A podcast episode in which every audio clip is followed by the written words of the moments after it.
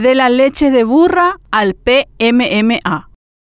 Aunque en la época en que vivió no existían redes sociales, el secreto de belleza más publicitado de la historia es el famoso baño con leche de burra que se daba Cleopatra. Desde entonces hasta hoy, los desesperados intentos por mantener la eterna juventud arrojaron al mercado numerosos tratamientos, algunos de ellos más riesgosos que otros. Aquello de que para ser bellas hay que ver las estrellas no solo es una frase anecdótica, pues muchas personas, mujeres y hombres, han encontrado incluso la muerte en esa carrera por convertirse en sílfides y El reciente fallecimiento de la figura pública argentina Silvina Luna por complicaciones de un procedimiento estético ha traído al debate público denuncias incluidas contra personas que prometen ese cuerpo escultural en menos de lo que canta un gallo, alcanzando estándares de belleza a base del plástico.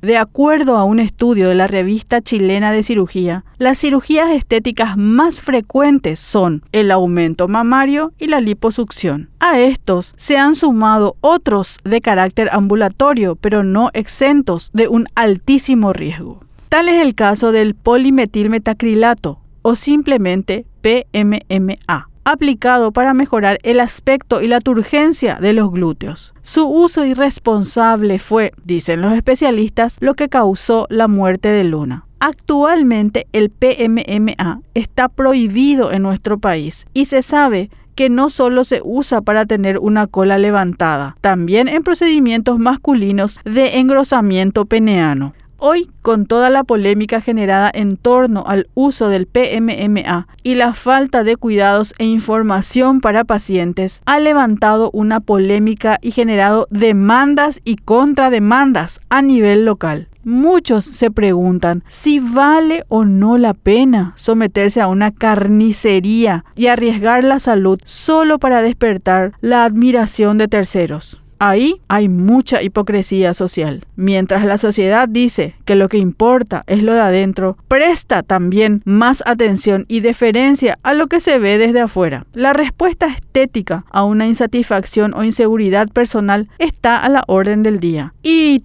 todos tenemos derecho a elegir qué queremos y cómo queremos que luzca nuestro cuerpo. Pero en este tipo de procedimientos riesgosos hay que recordar también que se transita un camino de doble vía. El que ofrece el servicio y el que lo contrata. Ambos tienen una responsabilidad compartida a la hora de mostrar los logros o apechugar las complicaciones.